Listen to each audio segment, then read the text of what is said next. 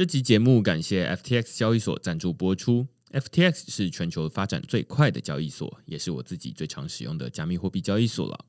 无论你是要买卖加密货币、股票代币，还是想稳定的赚放贷利息，都可以在 FTX 交易所上找到，而且它也有中文界面。另外，FTX 还成立了慈善基金会，他们会定期将交易手续费收入的百分之一捐赠给社福单位。现在透过区块式的邀请码 Blockchain B L O C K T R E N D 注册，就能享有手续费九五折的优惠。如果你抵押他们发行的 FTT 平台币，还可以减免更多手续费，甚至能每周拿到空头奖励哦。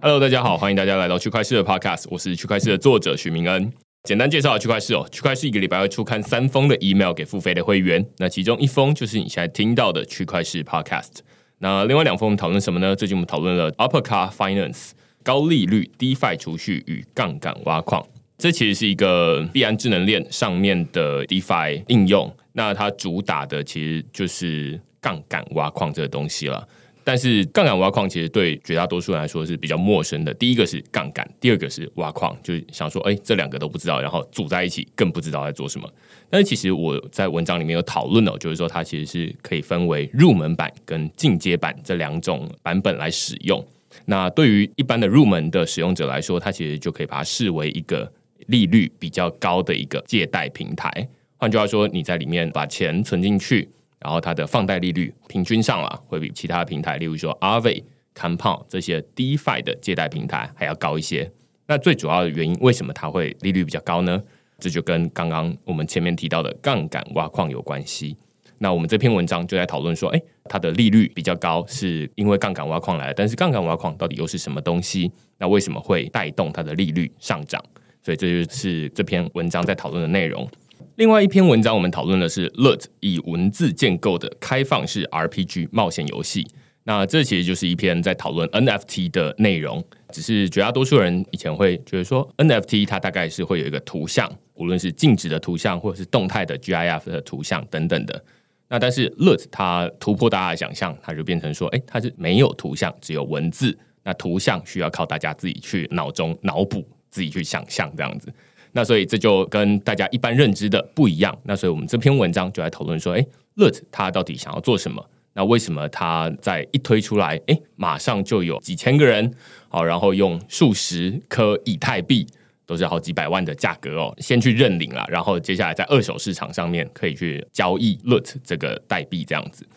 所以，呃，如果你对这些主题有兴趣的话呢，欢迎你到 Google 上面搜寻“区块市趋势的事”，你就可以找到所有的内容了。也欢迎大家用付费订阅来支持区块市的营运。那我们今天就是非常高兴邀请到 Blockto 的执行长跟共同创办人李璇啊，李璇其实呃是我们第三次邀请他来，那几乎就是每年一次。那今年进展到二零二一年了哈，那我们就请李璇跟大家打声招呼。哎，大家好，我是李璇。很高兴我们公司就是维持了大概两年多，对，所以可以很荣幸来这边第三次。那其实我们第一次就是讨论钱包，然后它是一个使用者进入这个区块链世界的入口。然后我们那时候在讨论说啊，那有 X T Z 的文章，然后在讨论说，哎，那这其实现在钱包不好用啊，然后就有点像是当时的这个浏览器的感觉。那第二次我们来讨论的是这个 N B A Top Shot。Flow 区块链这样子，我已经不太记得，就是那时候到底是不是 NBA Top Shot 爆红的时候，好像是还没。对，应该还没，应该才就是算是在 Open Beta 的阶段。对，所以如果那个时候 大家听到了节目，然后哎去试玩看看的话，那可能对对对，得到了一些。今天就不会坐在这边听 Podcast。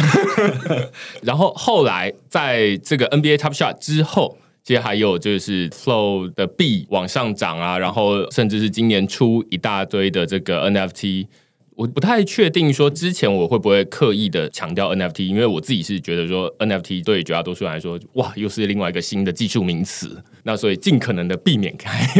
那但是没想到，诶，今年开始就是大家对于这 NFT 这三个字，即便不一定每个人都念得出来它全名是什么，但是知道说它代表是某一种东西。那所以，哎，Flow，我记得好像有一些社群，然后就会看说，哎，那反正就是每个月当领月薪这样的感觉。对啊，因为对 Flow，它就跟现在新出来的一些区块链类似嘛，因为它是 Proof of Stake 啊，就是等于说它的整个网络的运行必须要有一些质押的动作。对，所以你是 Flow Token 的持有人，你就可以参与这个质押，那质押就会得到一些质押奖励。所以如果你早期参与这个 Flow 的 Token Sale 的话，你现在那些 Token 拿去做质押，现在每个月。应该都还是一直持续可以领到还不错的月薪，这样对对对，所以它真的是有点像是一种被动收入的感觉啦。那只是跟二零一七年或者是之前大家在用比特币矿机挖矿、以太币矿机挖矿，那都是门槛比较高嘛，你就是要有一台矿机，然后你要耗你家的电费等等的。那现在这就是。哎，欢迎到了一个全新的时代，就是你持有代币，然后你抵押进去就好了。然后呃，你也可以透过这个李璇他们的 Blockto 的这个钱包来抵押。其实你完全不需要运行任何的机器，任何人有一只手机有代币抵押进去就结束了，然后每个月就会开始哎领到更多的 Flow 代币。那 Flow 代币当然上涨下跌不一定了，但是你就是越来越多的 Flow 代币进来，那你就可以跟别人号称说，哎，我们现在每一个月都有人用 Crypto 支付我薪水啊，就是 Flow 这个网络这样子。这其实就是一个很有趣的情况，那所以大家可以听得出来哈。每一次就是我们来讨论的东西，呃，需要注意听的。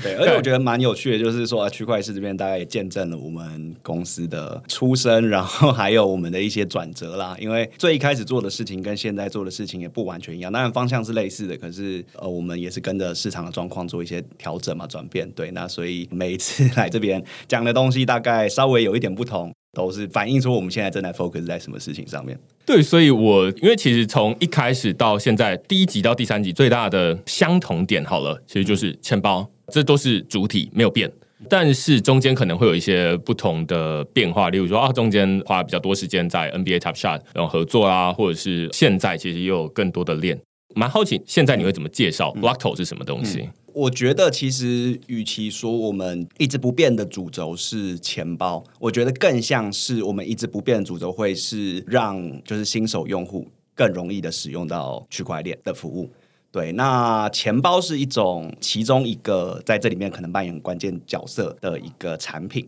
可是，对我们现在 focus 的东西可能不单纯只是在钱包上面，所以我们现在会跟用户介绍 Blockto 的方式。呃，我们同时扮演两个角色，因为我是一个平台嘛，然后我是借在 D App，就是区块链应用跟用户之间的一个中介的桥梁，所以我们对于两边其实是有稍微不太一样的沟通方式。那对于用户这边来讲，因为我们就是专注要提供他一个最容易对新手来说，他不需要理解任何技术名词，然后他就可以使用区块链的一个工具的一个入口。所以，我们这边目前的自我介绍方式 会是，就是我们是 Metaverse 的入口，就是元宇宙的入口。对，那因为现在大家就是呃，可能在 NFT 之后，大家在想说啊，那我收集到这些 NFT。那我接下来要做什么事情？那大家哎，好像不约而同的这个 VR 领域，然后 social，然后还有 NFT，还有区块链领域，大家汇聚起来，变成朝向 Metaverse 这个方向。那这个 Metaverse 大概最有名的代表就是一级玩家嘛，就是一个虚拟世界，然后大家可以把这个各自的资产在同一个世界里面汇聚，然后交流。对，所以我们目前跟新手自我介绍的方式比较是，我们是 Metaverse 的入口。OK，很跟得上时事。对啊，就是如果你你对 Metaverse 有兴趣，你对 NFT 有兴趣，然后你想要参与这个东西，可是你不知道到底它技术上怎么运行的，你可以从我这边找到一些线索，然后可以带领你进入这个世界。对，那这是比较面向用户这边的。那如果是对圈内人，就是对 D App 的应用方的介绍方式，我们其实就比较无聊一点。我们是一个跨链的生态系，我们提供钱包服务，我们提供支付服务，帮助你打造一个好用的区块链应用。让你可以真正 reach out 到这些用户。懂？我觉得可能是使用者就蛮有感觉的，因为其实如果你跟一般的用户说啊，那你可以在这边使用加密货币，你可以使用 DeFi，就好像会比较有一点距离。就是我为什么要使用 DeFi？但是 Metaverse 就比较像是一个新的东西，而且它好像就是需要说啊，那我现在好像手边没有任何一个服务或者是工具可以让我进到那个东西哦，忽然我就有一个门口说啊，那这边就是入口啦，然后进来这样子，我自己就会觉得说啊，那像是 DeFi 啦，像是 NFT 啦，它有点像是都是藏在这个 Metaverse 里面的一个元素。所以我进来 Metaverse 之后，那自然就会接触到，无论是立体的、二 D 的，然后很多不同的 NFT，然后我在里面要使用金融服务，我就会在这边使用 DeFi，对，可以这么说吗？对。对，这也其实反映到我们一直都想要帮用户解决的问题，就是说，对用户来讲，他在乎的并不是区块链技术，或者是 NFT 本身、NFT 的规格，或者是呃 DeFi 平台，他们在乎的是说，他可以从这里面得到什么价值，他的体验是什么。对，所以我们做的事情一直都是说，我们很熟悉这个圈子里面有哪些技术元件、哪些 component 可以组合起来。可是对用户来讲，我要呈现给你的是一个完整的体验。那你不太需要去了解 NFT 的细节是什么，或者是 DeFi 的细节是什么，或钱包怎么运作、链怎么运作。可是你在我这边就是可以直接使用到这些服务。这应该是我目前听过最完整的，就是说啊，那钱包的定位到底是什么？在录这一集之前啊，大家可能也可以听到我在一开始说，啊，钱包有点像是这个区块链世界的入口，但是其实不知道这个门长成什么样子，然后入口到底进去又有哪些东西。那现在告诉你，就是说，哎，那进去就是 Metaverse，然后里面又有很多不同的东西。我觉得这也是身为一个就是做这种入口做钱包的公司的一个 blessing and curse，就是 我们的成败其实跟这个整个生态系的成败是很有深度的绑定了。那我们这边就是再怎么做，我们顶多只是能让体验变得更简单、更好用。可是这整个东西吸不吸引人，还是要看后面的这些应用到底长成什么样子，它提供了哪些价值。对，那我觉得算是今年对我们来说是很兴奋的一年，因为今年整个 NFT 很多大厂大公司都加入了这个 NFT 的浪潮。对，那所以它端出了很多让一般用户可能会有兴趣的东西，例如说 NBA 或者是 CNN 或者 MotoGP 或者是呃奥运等等的，就是大家都开始发行 NFT。那我觉得这个东西对我们来说是还蛮兴奋的。我也蛮喜欢你刚刚说的这种后面那个世界才是吸引大家决定要不要进去的最主要的关键啦。那我们这边门做的很漂亮，门槛做的很低，你走进来都不会跌倒。但是问题是，那里面就不有趣，我就不会想进去。进去里面，然后就是哦，那四面墙壁就结束了，这样子，那就不有趣。那反过来可以说，幸好就是今年 Facebook、Microsoft 提出 Metaverse 这样的一个概念，或者说让更多人可以知道，让大家越来越熟悉这个词汇，然后进来。但是，身为一个做门这样的，或者是门口这样的一个公司。现在你看到还有哪些觉得有门槛的地方？现在还有哪些有可能让大家跌倒，或者是走错方向，或者是走错门的地方？我觉得其实这个产业现在还算是蛮前期的，但我们很努力想要让它变成一个一般人都可以轻松使用的产品，一个服务。可是还有很多东西必须要解决。像今年开始比较出现的问题是像跨链。因为在以往，大家比较不需要担心跨链的问题，就是所有的这些应用都是建在以太坊上面，大家都在以太坊上面，那互动就很容易。那可是因为以太坊自己本身遇到它的效能瓶颈嘛，然后现在手续费非常高。哎，前几天还有到什么我转账，然后可能转五 USDT，可能要付来五百 五百美金的手续费。对，最近就是很疯狂了。对，所以大家就开始外移到一些比较新的链。那像是 Flow 啊、Solana 呀、Polygon 等等，那大家每个链大概都有一些各自比较擅长的地方，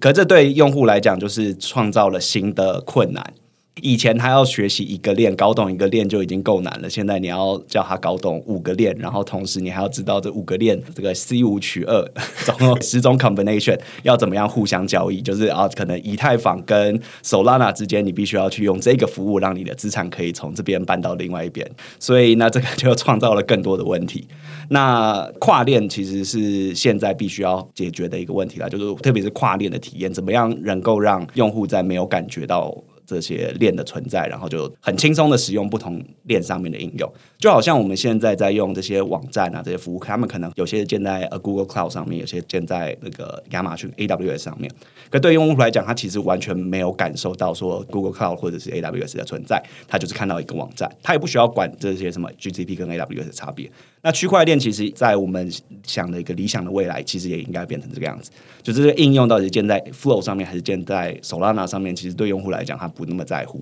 他在乎的是这个应用提供他什么服务。那他在应用跟应用之间，怎么样可以互相沟通串联？对，所以跨链应该是现在很大的一个挑战。那当然，其他还是有原本就存在的挑战，也还没有被很完美的解决。例如说，哎，就是要怎么支付区块链的手续费啊？怎么创建钱包？怎么备份私钥、管理私钥等等的。所以这些东西都还算是一般使用者要用到这些服务的一个蛮大的门槛。对，那这里面其实有很多是我们可能已经解决，或者是正在努力解决的东西。或者是另外一个，就是大家最常遇到的问题，就是说，那我要怎么入境？嗯，其实现在就是每一种体验，包含你刚刚后面提到，就是说这个它的应用到底是建立在哪一条链上面，有点像现在 GCP 跟 AWS。那其实现在没有人 care，就是说哪一个网站建在哪一个 AWS 建立在 GCP 上面，谁知道啊？就是我只知道你这个网站上面用起来怎么样，然后是不是可以使用。那你后面到底建什么，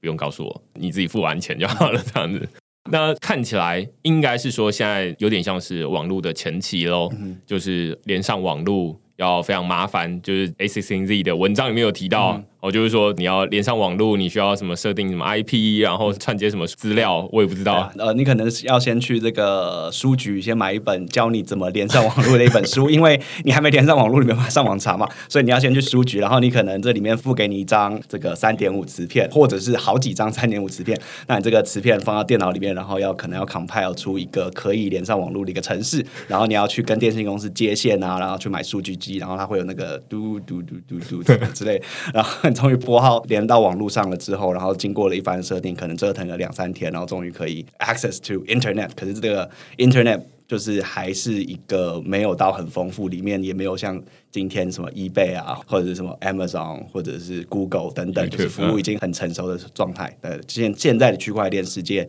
里面的服务大概都还是比较局限，就是大概有某几种。现在最流行就是两种，可能 DeFi 跟 NFT。对，那所以你如果想要用这两个之外的东西，你就找不到任何的平台服务来 serve 你。当然，我们从第一次录音的就讲到说，这个区块链世界就很像网络的这个早年的时候啦。那当然，现在经过两年，有往前推进了一点，不过其实也还没有到很成熟，还是有很多基础建设必须要被满足。对，其实例如说回到两年前哈，大家也可以回去听，虽然那一集不是在录音室哦，然后就是麦克风录音的音质不怎么样。那时候，即便你说啊，我们要做一个钱包，其实那时候绝大多数的钱包就是啊，那帮助我记好私钥，然后帮我保管好这些钱，然后呃付手续费，然后最好是不要付，这样子什么都不要，全部都是钱包做好这样子。但是进去之后，到底能做什么？比较不容易说出来。那时候我记得好像还有人在上面做这个 PTT，就是哎可以在上面推文发文这样子。那但是后来哎也没有太多人使用，那渐渐的就放在那边，所以大家都还在想说到底要怎么用。那是那个时候的情况。呃，我觉得就是其实这跟任何产业的早期可能都很类似，就是说大家会经历很大量的发散，然后收敛，然后再发散，再收敛的流程。那那个时候就是大家在做各种尝试嘛，所以就是可能你有做一些社交相关的尝试，有做一些金融相关的尝试，或者是游戏相关的尝试。然后后来大家发现，哎，好像金融呃，DeFi。比较是一个可行的路线，所以大家一股脑就是冲进去开始做各式各样的 DeFi，然后把它就是拼凑在一起。DeFi 发展到了一个程度了之后，大家觉得嗯，好像差不多是这样子。当然，它还是持续在成长，可是好像能做的事情就是差不多这些。然后大家又开始做一些探索。后来又探索出哦，这个 NFT，我如果发行一些这种一般用户都会有兴趣的这些收藏品，好像有搞头，对啊，大家又开始哦进来就是做 NFT。那现在 NFT 又算是发展到了一个，哎，好像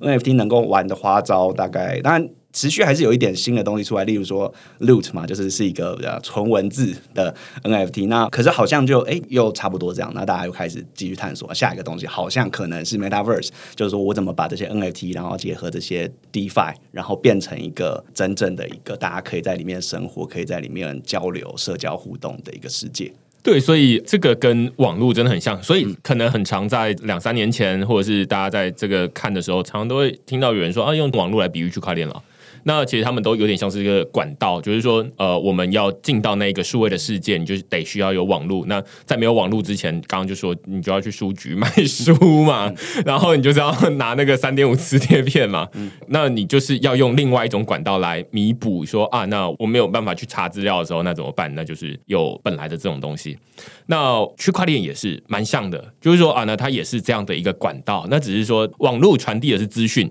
区块链传递的是资产。一个是 information，一个是 asset。那所以如果要用网络来传递资产，当然也是可以啦。那就是传统就是用这种中心化的方式，就是说啊，那我们不会被复制啦，不会被篡改啦等等的。那用这样子来达成，就是说，例如说银行系统来达成资产的转移。但是哎，这就没有办法大规模协作。例如说啊，在这个印度啦，在这个委内瑞拉啦等等的，或者是美国，他会用这个银行来经济制裁你啦。就是说啊，那这伊朗你不能用我们的这个什么 SWIFT 系统这样子，所以你就出去。所以这其实就是一个中心化的做法。那大家就会想说啊，那既然资讯可以透过网络来传递，那资产是不是也可以透过某一种类似网络的模式来传递？那就是区块链这样子。那所以再回来哦，现在就是说啊，那从一开始的钱啦，甚至都没有 DeFi，就是说啊，先转账，然后我转账给李璇，然后李璇转账回来给我这样子。那接下来就是 DeFi，就是钱的在更进阶的应用。然后接下来就是 NFT，那甚至再进一步，现在有讨论看比较多的就是 DAO，就是哦那。在上面，你就可以变成是一个组织协作。那这都是以前在这个网络上面比较不容易产生的这个东西。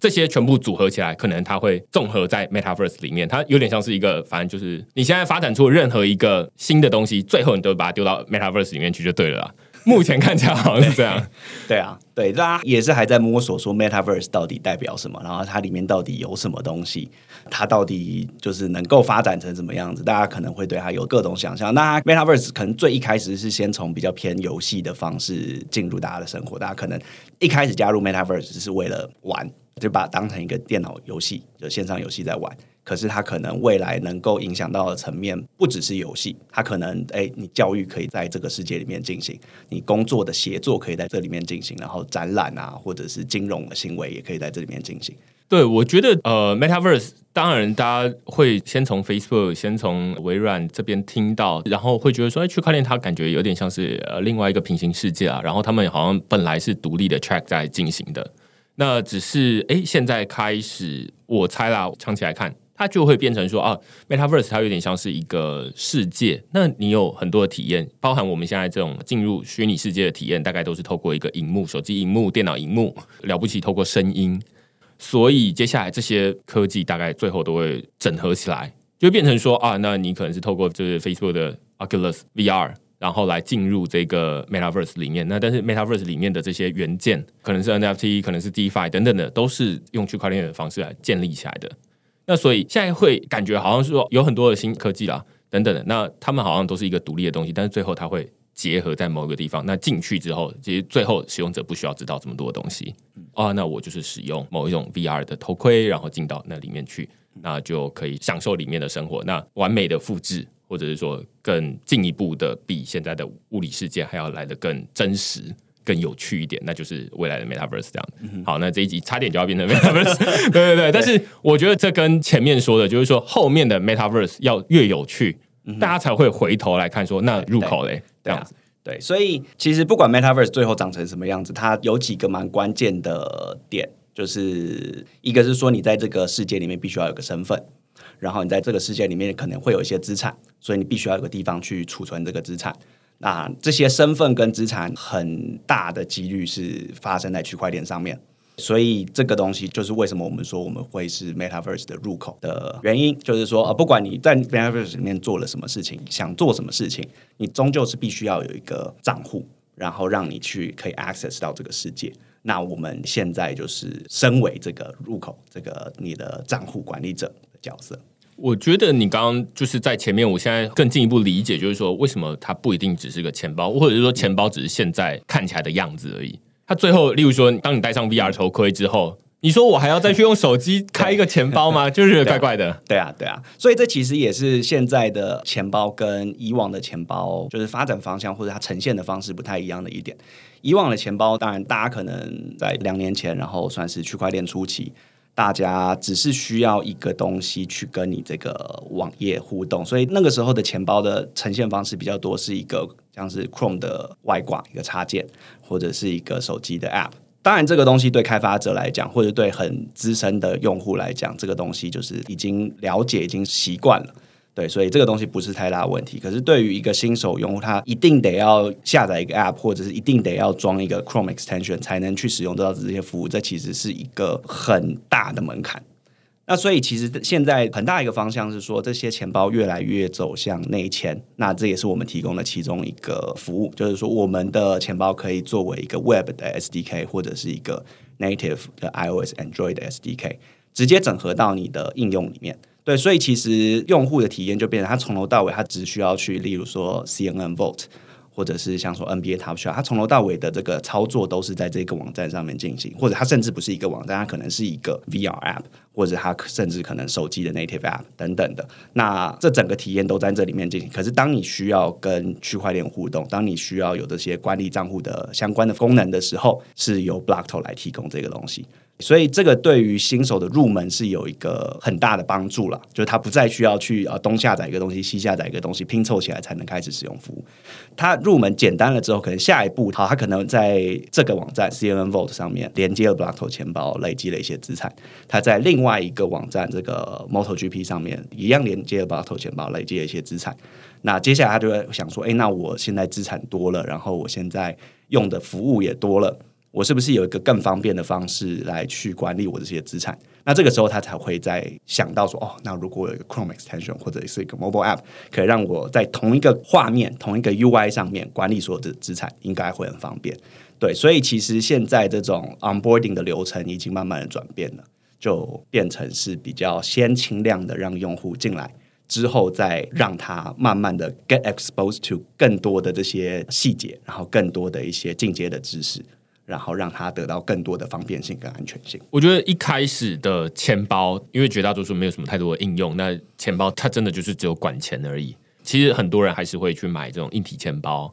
它其实就是真的功能就是要管钱而已，没有其他的用途了。但是你刚刚有说到一个转变，就是说，哎，现在当有很多的应用开始出现，然后这些应用它里面会开始有一些区块链发行的资产、NFT、呃币等等的东西的时候。那它就需要去把它存起来。那你刚刚说的这种呃，Blockto SDK，要像是说啊，那每一种应用它要发行资产，那就要管理这资产的呃，有点像是以前的这种账户的感觉。那所以你就不用自己做了，你就直接整合这个 SDK 就好了。对，而且如果自己做，会有一个很大的问题，就是说，假设说我今天是 CNN Vault，然后我在发行这些历史重要时刻的 NFT，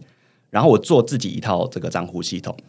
那用户拿到了这些资产之后，都只能在这个网站上面使用。他如果想要跟其他的这些哎，什么二级市场这种，像 Open Sea 啊，或者是 Marketplace，或者是他想要跟其他应用，他想要跟 Metaverse 互动的时候，就做不到，因为它是自己一个封闭系统。那这也很违反区块链的一个核心的价值嘛，就是它是一个开放世界的概念。对，所以我们等于是说提供了算是一个蛮顾全了两个不同需求，就是你要有一个方便性，就是你如果这些账户系统都完全自己做，你跟你的系统有一个很深度的结合，那你可以提供一个最好的方便性。可是你又同时因为你想要 get tap into 这个区块链的整个开放性，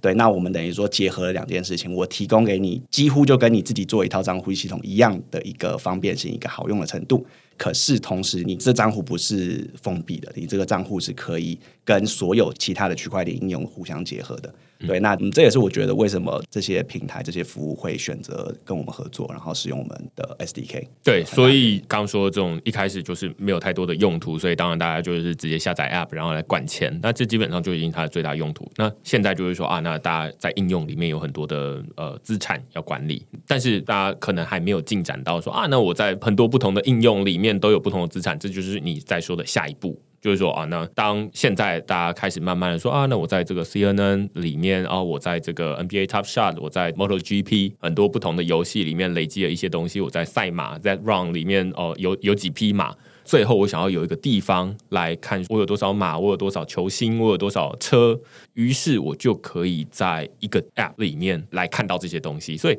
这有点像是本来是一个 App 没错。那你最后还是一个 app 没错，但是中间它是有经历过分散出去的一个过程，这样。我觉得其实它感觉有点像是说，对我们这个本体这个自己的这个基地还是这个 app，对，可是我们伸出了很多的触手，我们用一个 SDK 的方式结合到了很多的应用里面。那这些应用都会是我们导流进来，把一个纯新手完全没听过区块链，可能一开始也不在乎区块链的一个纯新手拉进这个世界。的一个方式，一个触手。对啊，因为就像我们前面一开始说的，就是我们已经说很多遍，就是说啊，那大家未必会因为想要什么加密货币，然后来下载一个 App，但是诶，它会因为有很多不同的应用，那有游戏应用，有赛车应用，有每个人的兴趣都不一样，那应用可以非常多元，那所以基本上可以盖刮到非常多的人，就是可以网罗到几乎所有人。然后他就进来这边，然后最后你才会变成是另外一种 App 这样子。对我觉得这是一个很有趣的转变，应该也是现在听到就是说，哇，那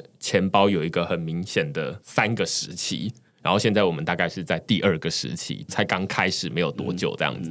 但是其实我现在也发现说，好像有一个情况是，这很讲究说这些应用有没有要采用 Blocko 的 SDK。那另外一部分是说，Blocko 的 SDK 是不是可以同时存在在不同的链上？可以这么说吗？因为现在其实有很多以太坊的基本上的这种 DeFi 应用或者 NFT 应用，你进去它就是跳出来一个很经典的那个钱包列表嘛，就是说，哎，那你要用哪一个？我每次都觉得说，这个应该是会有很多人就看到这边就是说，嗯，我不知道，跳出去好了这样。对我第一步就有选择障碍，我每一个都没看过，我每一个都看不懂，你就推荐给我一个就好了嘛，你干嘛搞得这么复杂？对，那我觉得这个就是一个算是有一点历史共业了，因为一开始在这个产业还没有发展的很成熟的时候，大家就是有很多的钱包，然后大家都提供类似的功能。那所以这些网站，它如果为了要 serve 这些既有的用户，它就必须要提供这么多的选项。其实对应用来讲，它也是很纠结，它到底想要 serve 的是旧用户还是新用户？那如果是这种取向是偏向就是服务旧用户的应用，通常都是会呈现你这个你刚刚描述的这种界面，就是一点进去它就展开了一个大概十个选项的这个列表。那你想要连接哪个钱包？对，可是现在比较如果是取向是想要偏向服务新用户、拉新用户进来这个世界的这种应用，通常就是它不会给用户选项，它就是直接提供一个一个选择。那这个选择大概满足了百分之大概九十的使用需求。那所以这其实对我们来讲也是一个比较困难的点啦，就是因为我们终究是钱包，然后这个入口的角色嘛。那当然我们比较 focus 在新的用户，就是呃纯新手，可是难免也是会有一些旧用户用我们我们的服务，然后他就会觉得，哎，这里是不是好像少了一些其他钱包有的一些进阶功能？对，因为这就是一个取舍，我呃应该说我在隐藏跟显露出这些完整的区块链功能里面要做一个拉扯。那因为我们是。专注在服务新用户，所以我们通常选择隐藏，通常选择说哦，就是如果这个东西我需要花十分钟以上才能教育你理解的话，那我就先不跟你讲，我先帮你做一个最好的选择。对，所以现在看起来可以说，绝大多数的 DeFi 的应用大概都是面向这些旧用户啦。所谓的旧用户，就是比较专业的玩家，他前面已经先花了好几十分钟在学这个东西，甚至好几十个小时、好几十天，他这些都很熟悉了，所以他就直接进去，那看到这个也不会觉得是个障碍，他就觉得是个自然而然的事情。但是对于绝大多数可能百分之九十五以上的人来说，这都是一个障碍。那于是你们会比较倾向于偏这种，那所以会有比较多新的应用，比较多面向大众的，例如说那种 CNN、NBA Top Shot 这种，或者是最近好像还有足球、足球、棒球、音乐。很多都开始参与这个 NFT 的，对对，所以现在看起来当然是对于这种呃，你本来就已经有在用区块链，可以说啊，之前你有用过区块链，熟悉这些界面是一个幸福，但也是一个不幸。不幸的地方是，接下来可能会有很多人跟你不一样，而且那些人很多。那幸福的地方是，哎，现在你有很多应用可以用，那他们每次遇到这种东西就觉得很障碍。那所以现在其实转换的过程啦，大家在网络上面看到打开一个链上应用的时候，你就会看到两种逻辑界面都不一样，但是两种逻辑，一种是帮你选好了，一种是你来选这样子，你就知道说啊，那原来他是对不一样的人这样子。对，所以我们有时候会遇到一些这种资深用户来跟我们抱怨说，哎，你怎么没有提供哪一个功能？你怎么没有提供哪一个功能？其实我心里想的是说啊，你。不是我的体验，可是我不能这么裸露的跟他讲，我只能说，嗯，感谢你的回馈，我们会思考一下，然后未来加上这样的功能。对，所以我觉得这很有趣啊。那再进一步好了，就是我知道最近 Blockto 应该是有要发行自己的代币了，对不对？叫 BLT。对，是我之前有稍微看到，因为之前有大概是几个月之前了。就是有一波的这种比较像是请社群一起来共创 crowdsourcing 这样的概念，就是说我们已经有一一份白皮书出来，然后告诉大家说，哎，Blockto 它是一个什么样的服务，然后我们为什么要发行这个代币？代币未来要用在哪里？你可以简单说一下，就是说 Blockto BLT B 它是一个什么样的定位，然后它未来会怎么用？好，因为我们其实想要打造的是一个生态系，我们位在一个应用跟用户之间的桥梁的位置。就我们如果资源的应用越多，参与我这个生态系的应用越多，对于用户来讲，这整个生态系就有更大的价值。那反过来说，如果这里面的用户越多，也对应用来讲，它也有更多价值。它等于说，它做出来的任何服务都可以有更多的使用者。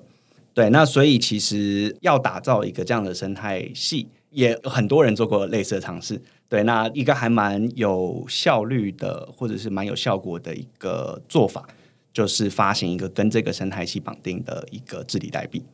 它基本上的概念就是说，如果你参与我这个生态系，不管你是用户还是应用开发者，你带入价值到这个生态系里面，对用户来讲就是呃，你使用我的服务，你使用我的钱包，然后你把资产存在我这边。那对应用方来讲，就是说你串接我的这些 SDK，然后你把新用户带进来。那当你把价值带进来的时候，我就会回馈给你我这个生态系代币。那当你持有这些生态系代币之后，你就会在这个生态系里面会有一些话语权。例如说，之后我们要有一些比较重大的决定，例如说我们接下来要接哪一个新链，或者是我们要提供哪样的新功能的时候，你就可以投票来左右这个生态系的发展方向。那另外，这个生态系如果有一些获利的话，我们会把这些获利锁在一个智能合约里面。那当你是这个代币的持有者。你就可以去这个智能合约里面把你的这个 BLT token 销毁，然后从里面领出这个获利。也就是说，我们利用这种方式，把用户还有开发者的利益跟我们的这个生态系的成长是绑定在一起的。那对他们来讲，他们就更愿意去带进新的用户，或者是转借给朋友。因为当越多人参与这个生态系，同时他可以得到一个更好的使用体验，他同时自己也有一些经济的利益。嗯嗯嗯。所以简单来说，它是一个治理代币。对啊，然后前面先说，就是这没有开放给台湾。对我们过去已经做了这个私募销售，然后我们接下来会做公开销售。那不管是 private sale 还是 public sale，都不开放给台湾人。对，哎，很抱歉，因为 因为这个法规的关系。对，不过如果是台湾人想要获得这些 token 的话，还是有方法。就像我刚刚讲的，就是我们不直接卖币，可是如果你来参与，就是我这个生态系。然后你是一个始终的用户，或者是你是开发者，然后你接入我这个生态系，那你就会得到一些这种 mining reward。嗯，对，事先告诉大家，怕大家听完结束之后好想买，好想买，搜寻哪里可以买，发现都不能买，然后就生气。对对对，先讲先讲这样子。那因为我刚刚在讲的时候，我就发现说，钱包它在以前比较像是一个独立的东西哦。比较像是大家都有一个应用，然后大家去下载一个钱包，然后再去使用，这是最早期的情况。那但是现在你刚刚描述的这个情境，比较像是说，大家接下来会有一个围绕在入口的生态系，无论是使用者跟开发者。开发者他就说啊，你这边入口特别多人呢，然后或者是说啊，那我们使用你这个入口的服务，所以某种程度也是这个生态系的价值贡献者。对，如果是针对就是面向开发者，我们提供的就是一个钱包 SDK。对，那其实市面上也有其他类似的就是也是有钱包 SDK，例如说像是 Formatic 啊、Taurus、Biscuit 之类的。可是呃，我们跟很多开发者聊过，然后他们这些 SDK 这种内嵌式的钱包服务。很大的一个问题就是，它的利益其实跟这个应用是有点违背的。通常这些钱包服务，它的收费模式还是跟传统的这种 software as a service 是类似的收费方式。就是说，接上你这个 SDK 之后，如果我没什么用户，我一个月就五百个用户，那我不用付钱。可是，如果用户多到了一个程度，我达到了两千个用户，达到一万个用户，达到十万个用户的时候，我就会开始需要付给这个服务越来越多的钱。那其实这个有一点算是利益冲突，因为当你带入了这么多，就是你每个月在这个使用这个钱包服务，然后你的每个月的使用者有大概十万个的时候，其实对这个钱包服务来讲，它其实也是获利的。等于说，它的生态系里面有更多的使用者，那未来就会更吸引人去接上它的这个钱包服务。可是他却跟 D App 开发者收更多的钱，而且在过去几年啦，就是当这些 D App 它都还没有那么，就是没有一个很明确的赚钱模式，它只是先努力的先获得更多的用户，赌一个未来，当未来这个区块链变得更重要的时候，我手上的这些用户是未来可能很有价值的东西。可是他目前还没有赚钱，所以他在没赚钱的情况之下，累积了很多的用户，却要每个月付给这个钱包服务商很多的钱。那这个东西其实是对应用方来讲很大的一个痛苦。对，那所以其实我们这边设计有点像是把它反过来，因为当你跟我合作，当你串接我的 SDK 的时候，我们两个其实不是单纯的客户关系，而是我们两个是 partner 的关系。你成长，我也会一起成长。对，那时候我们觉得这样子的 model 是更合理的。那我们跟很多 DApp 聊过，他们也更喜欢这样子的模式，就是他们更愿意参与这个生态系的构建了。所以我可以这么说，它这个代币虽然说是说治理代币，或者说对使用者来说跟对开发者来说会有不同的意义，嗯，但是区块链这个世界有一个可以说是不变的铁律。就是说，用经济诱因一致来决定说啊，那大家要做什么事情？那最有代表性的就是最一开始的比特币，然后他让这个矿工付出他的算力，然后来保护这个网络，然后他拿到比特币嘛。只是同样的这模式可以驱动很多不同的行为，像是刚刚说的这种 BLT 代币，它发售了之后，那对于使用者来说，他就说啊，那你可以怎么去拿到更多的 BLT 代币呢？我就可以呃分享给朋友，然后介绍等等，我可以拿到 BOT 代币，然后我可以多使用或者是什么的。对他们就不是单纯这个生态系里面的单纯的使用者，而是他有点像是合伙人。对合伙人，对，就是他有很多事情可以做，能够帮助这个产品这个平台成长，然后他在这个中间也可以获得自己的利益。利用这样子利益绑定，其实这个比较有代表性的一些成功案例，大家在 DeFi 里面了。就我当我去使用一个 DeFi 服务的时候，我同时也会得到这个 DeFi 的治理代币，所以大家就更愿意去把大钱压在里面，提供流动性或等等的，然后让这个 DeFi 产品变成一个更好用的产品。对，那这件事情在钱包里面还没有人做过这种类似的尝试，那我们算是比较早就做这样子，就是让我们的钱包用户还有 DApp 开发者跟我们利益做更深度的绑定。对，这就是我刚刚前面提到，就是说啊，这使用者跟钱包以前比较像是说啊，那这好用，我推荐他使用啊，但是我推荐他也没有什么太大的好处，就是说啊，那这个就是现在最好用的钱包这样子。那另外一部分就是开发者，开发者可能就比较感受，就是你刚刚说的，他的商业模式的经济诱因不一致。比如说啊，那我要付更多的钱出去，那现在等于是说啊，那透过这种 token 来重新设计一个让大家经济诱因更一致，包含使用者、开发者跟钱包。只要大家都更围绕的这一个生态系运转，那它代币的价值啊，或者是说更多人使用这个东西，未必会想要把它换成钱，因为你刚刚说换成钱要把这个治理代币要烧掉嘛，然后你才能从里面再换出钱出来。对，那你就可以想说啊，那我到底要不要现在烧掉，还是不要烧掉？我最近其实每一次当币涨的时候。我最近发现，我不会想要去卖币换成新台币，这是一个呃，我也不知道。最近我才发现，说原来我有信仰，越来越变成一个 holder，对对对对对，越来越 diamond。对，所以这其实对于很多的，我相信。应该不只有我这样了，因为我已经刻意的，就是说啊，那放慢脚步，然后跟更多的人是感觉一样的，而不是成为那个最前面的那个人。但是，哎，同样的模式在这个 BOT 里面，其实我相信也会发生，就是说啊，那你就会想说，那现在要不要去把我手上这治理代币换成那个收益回来？嗯，对啊，现在换还是之后换这样？对啊，对啊，就当然说，我们当然理想是这样子的，就是说，我们希望这些 BOT 的 token holder 都是跟我们利益绑定的一群人嘛。可是终究这个世界就是一定是会有就是 trader，一定是会有就是比较是哎短期哦哦，我看到这里面好像有一些获利空间，所以我进来低买高卖这样子的人。所以对我们来说，一个其实蛮大的课题是说，我们怎么样控制这两种人的比例？就是我们希望有更多的跟我们价值相同的人，然后更少的就是单纯 trader。我在白皮书里面有看到，就是说 B O T 这个生态系除了有使用者跟开发者之外，Blockto 也会开发一些应用。对，这也呼应到前面讲说，我们现在在做的事情不单纯只是一个钱包，其实因为我们想要提供的是一个平台，我想要用户进来这个世界，这个区块链世界，它的各种需求可以被满足。所以现在有一个还没被很没被满足的事情，就是跨链这些大大家的这些 token。不管是 fungible token 这种呃，就是以太币啊、比特币这种可分割的代币，或者是 non fungible token 就 NFT 嘛，这种收藏品类型的代币，它其实都还是很局限在各个区块链上面。那我们接下来会提供两个服务，呃，其中一个其实已经上线了，就是 Blockto Swap 跟 Blockto Pay。那一个是 fungible token，就这种可分割代币的一个去中心化交易所，然后一个是 NFT 的 marketplace。那跟其他的这些 DEX 这个去中心化交易所还有 marketplace 比较大的不同，就是我们提供跨链的资产交易。也就是说，在 Blockto Swap 上面，它可以交易来自于不同区块链的币，都在同一个界面上互通。现在很多其实其他的这种 DEX 或者是 Marketplace，他们宣称做的跨链交易，其实只是把同样一套皮。然后 deploy 在两个不同的链上，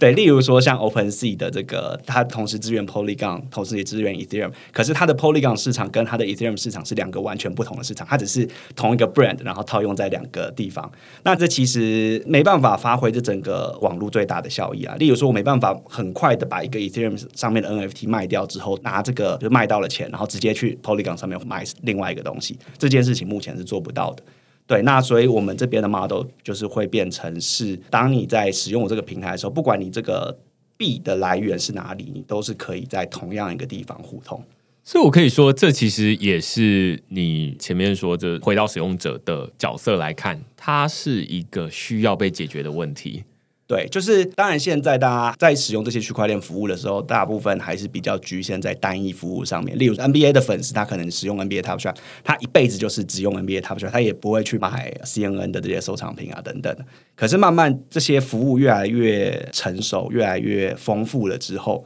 这中间一定是会有一些 overlap。就是说我是一个 NBA 的粉丝，我可能也对于足球很有兴趣。可是，如果很不幸的 NBA 是建在 Flow 上面，然后这个足球应用是建在 Polygon 上面，那我就没办法同时参与到两个服务了嘛？那我们这边想要提供的体验是说，当你去这个，例如说 NBA 这边呢，我想要买一个卡包，因为它是建在 Flow 上面，所以它收的是 Flow 上面的资产。可我手上只有 Ethereum 的资产，那我们这边提供的这个体验会变成是说，哎，我还是报一个价给你，就是说这个卡包可能本身其实是五颗 Flow。可是你可以用，例如说二十个 USDC 后来购买这个卡包。那底下其实可能发生了很复杂的事情，它可能它的 USDC 是会先被拿到 Uniswap 上面换成某个币，然后再做跨链之后到 Flow 上面就换成另外一个币。那在 Flow 上面又有另外一个 DEX 去换成最后这个 Flow Token，然后让你可以去买到这个卡包。那如果是现在的用户，他自己必须要去东市买骏马，西市买岸边，把这些东西拼凑起来，才能完成这整个流程。可是我们这边提供的就是说我给你一个报价，然后你哎一键支付完就成功了。底层的这些什么跨链啊，然后去中心化交易所这些东西，都是我们可以帮你解决掉的。可是在这个路上面有很多个 component 还没有被满足，例如说某些地方的跨链的桥梁还没被搭建起来，某些地方的去中心化交易所还不成熟。所以这个时候就是我们会去把这个缺的这些 component 拼凑起来，然后最后提供的就会是一个完整体验。我觉得你刚刚前面就是有提到两个有趣的情况，第一个是说 OpenSea 它在以太坊上面跟在 Polygon 上面都有一个 OpenSea 的卖场。但是这两个卖场其实是独立的。对，你在台湾吃到的鼎泰丰，在跟新加坡吃到的鼎泰丰，理论上是一样，现在都是一样。但是在这个区块链世界里面不是一样，它只是同样叫鼎泰丰，也是同一个老板开的。呃，就是你会觉得装潢一样，但是它是两个独立的东西，这是一个很特别的情况。那现在想要解决的事情，当然就是说，这违反一般人使用者的直觉，比如说我进来鼎泰丰就是要吃到鼎泰丰的东西。那所以我进来这个 Open Sea。或者是我进来，我想要，例如说，我要从这个以太坊的 Open Sea 卖掉一匹马，那我要把这个卖掉马的钱。拿到 Polygon 上面去，就另外一个链上面去，然后我就可以马上买另外一个东西。这个是一个现在要做到很困难的事情，你就要很多步骤。对，当然这个对这个使用者他自己对区块链的认知就会有很高的要求，就他必须要知道哦，原来我可以去另外这个地方把这个 Ethereum 换成呃 Polygon 上面的资产，然后我再回来另外这个地方再去购买这个东西。当然，这个路可能是通的，只是说用户必须要搞懂这三个平台，他才能玩把这个路自己串起来。嗯嗯，所以它会有一个情况是说，呃，我最后的情境会是变成 Blockto 有点像是在做这种下水道工程，就是这种又脏又臭又黑的东西，你们来处理就好了。对，那使用者不需要知道那么多，不要那边叫他就是啊，那卖完之后，然后还要再去转哪里？那现在当然有很多的跨链桥，有很多的东西。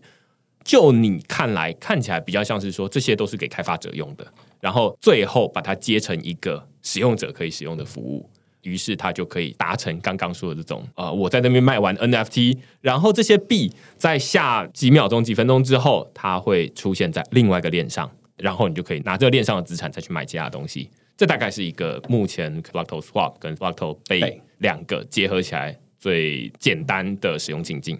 我觉得这还蛮有趣的，但是呃，你刚刚说的这个情境比较像是未来的理想的情况了。那现在我看到中间有很多人在做的是说啊，例如说我是在做跨链的交易所、跨链的 NFT 卖场，好像还没有这样东西。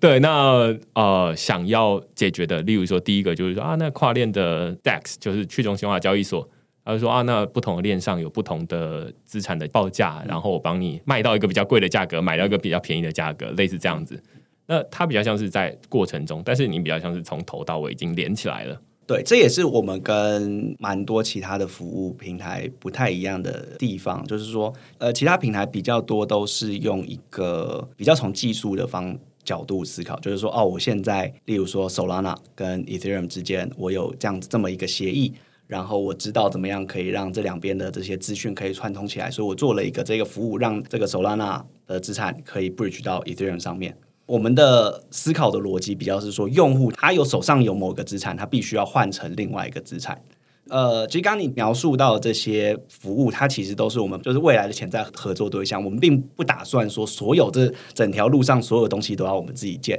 我们只会去补足，就是目前来讲说这个地方真的就缺这么一小块，然后还没有人补足，好，我会去做。可是比较理想的情况就是，这些目前在做跨链桥、在做跨链交易所这些东西，这些服务都会是我的合作伙伴。也就是说，我先借由我跟很多这种面向主流市场这些应用合作，然后让我累积在 Flow、在 Solana、在各个不同链上面的使用者。接下来这些使用者，慢慢的他们变成了比较进阶的用户之后，他会有一些跨链的资产需求。那所以我再去把这些哎，大家已经建好这些桥连接起来。满足我的使用者的这些跨链资产需求，嗯，对，所以其实我们不觉得我们跟他们是竞争者，而是说他们会是我们的未来的 partner。了解，所以他看起来就是说，你把这个情境，就是从使用者的角度，就是说，他最终要达到这个，但是中间现在已经有人在盖桥啊，盖什么东西了，那我就是说，啊，那太好了，你在盖桥，然后把人接过去，然后走你的桥，然后过去这样。对，我觉得这就蛮接近使用者需要的用途，因为现在要。跨链转，我最近在写那个 Solana 生态系的时候，就说啊，那第一步你就是，如果你资产在以太坊的话，那你要透过 FTX，或者是你透过什么其他的 Bridge，然后来串接这件事情，好像叫 Wormhole，对不对？然后所以你就是有中心化的去中心化，然后你就是要选一个转过去，然后你再提领出来。那中心化就是你有时候有提领手续费，啊，有时候不用。去中心化就是你要付很高的 gas fee。你到底要怎么办？有没有有没有一个比较简单的解决方法？那看起来就是刚刚说的这样子。对，还有另外一个很大的问题，就是现在你如果要使用一个跨链服务，例如说 Solana 跟 Ethereum 之间的跨链服务的话，你必须要有这两个链上面的钱包。那现在很多链的钱包就是都是分开，像说在以太坊系列的话，大家可能最多人用的是像是 MetaMask 或者 Trust Wallet，可是它就没有支援，例如说呃 Flow。所以，当如果你需要就是同时使用这两个链，然后那你就变成呃这边要连接一个 Flow 上面的钱包，另外这边要连接一个 Ethereum 上面的钱包。对，那这对用户来讲也是一个蛮大的挑战。那我们这边想要做的事情就是说，我们同哎我们同时支援很多个链，所以你不需要去担心说啊这边这边要连接一个钱包，那边要连接一个钱包，就用 Block 就对了。那甚至我这边，哎，如果你两边都是有 Blockto 账户，然后你现在想把这个一个链的资产转成另外一个链的资产，你可以在 Blockto 里面就完成这个整个流程。对，所以我们接下来很大的一个算是专注的重点就是跨链。所以我觉得真的是蛮像是前面一开始我们讲说啊，那每一个不同的区块链，它都很像是 GCP 跟 AWS 这种背后的这种呃云端的伺服器这样子。那它就是一个基础建设而已。那要做的事情都会尽可能把这些压下去，把这些存在感压下去哦，然后让一般的使用者他就是要做到，他只是要把 NFT 卖掉，然后换成某一种币，然后再来投其他的 DeFi 或者是在另外一个 Metaverse 做不同的东西而已，他就不需要再去花时间注意说很多的链。那但是现在包含你刚刚说到说啊，现在的情况很有趣，就是如果你使用的是五种不同的链，你就要五个不同的钱包。对，所以以太坊有以太坊的钱包，BSC 有 BSC 的钱包，然后 Polygon 有 Polygon 的钱包，然后 Flow Flow 的钱包，Solana 有 Solana 的钱包。那每一个钱包或多或少有 overlap，嗯，有时候也没有。那所以这常常就是你每做一个行为，我要去那边试试看，你就要再下载一个钱包，这门槛很高。这样，对我觉得还有另外一个挑战是说，对，就是有些钱包它可能支援多链，就是像呃 Math Wallet，它就是算是蛮积极在支援各种不同的链。可是，即使是这种资源多链的钱包，它还是会遇到，就它的用户还是会遇到说，这些不同的链它本身就是有一些特性不一样。例如说，你在 Solana 上面付手续费，或者是在 Ethereum 上面付手续费，然后或者是哎，你创账号可能有些要钱，有些不要钱，然后有些可能手续费要这样子付，有些手续费要那样付。每个链都会有不太一样的特性。对，那这也是 Blockto 的一个优势，因为我们。这有点 technical，就我们是智能合约钱包，等于说我们可以把各个链上面不同的地方，利用在各个链上面搭建一个智能合约，然后补足起来。也就是说，对我们用户来讲，他在 Blockto 里面使用 Ethereum，跟在 Blockto 里面使用 Flow，除了像是可能手续费呃价钱高低不太一样，然后可能交易 confirm 的速度不太一样之外，其他的所有的用法都是一模一样的。对，那所以这也可以让用户就是有一个更简单的跨链体验，不单纯只是我支援了五个不同的链而已，我要让五个不同的链用起来都是感觉像同一个链。对，所以几乎可以说每一个链，因为它的经济模型不太一样啦，那所以无论是要 confirm 或者是要支付，它的流程也都不太一样。那现在看起来就是说用智慧合约来把每一个皮。都做的一样，它有点像是这个外观，那都是先经过一层包装，让使用者的体验都是一样的，都是透过啊，那不知道什么流程，那反正就是一致的流程，在以太坊、在 Solana、在 Flow 上面都是一样的。对，那所以使用者不需要想说，哇，那我用同一个钱包，但是有的手续费要先付，有的手续费怎么样这样子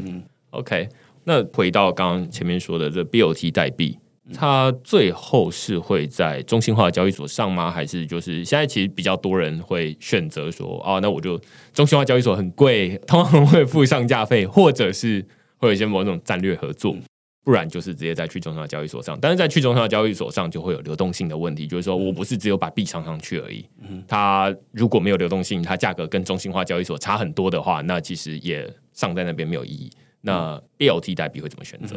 因为实际的情况的话，就是我们目前还没有公布，大家可以关注我们的 Twitter 获得第一手的消息。不过我可以先分享，就是我们的规划。呃，我们是其实是会预计在去中心化交易所跟中心化交易所都会上线，因为其实我们自己有做一个去中心化交易所，在 Flow 上面就 Blockto Swap，它就是一个去中心化交易所，所以当然会上架在我们自己的 Blockto Swap。那同时也会上架在一些其他的中心化交易所。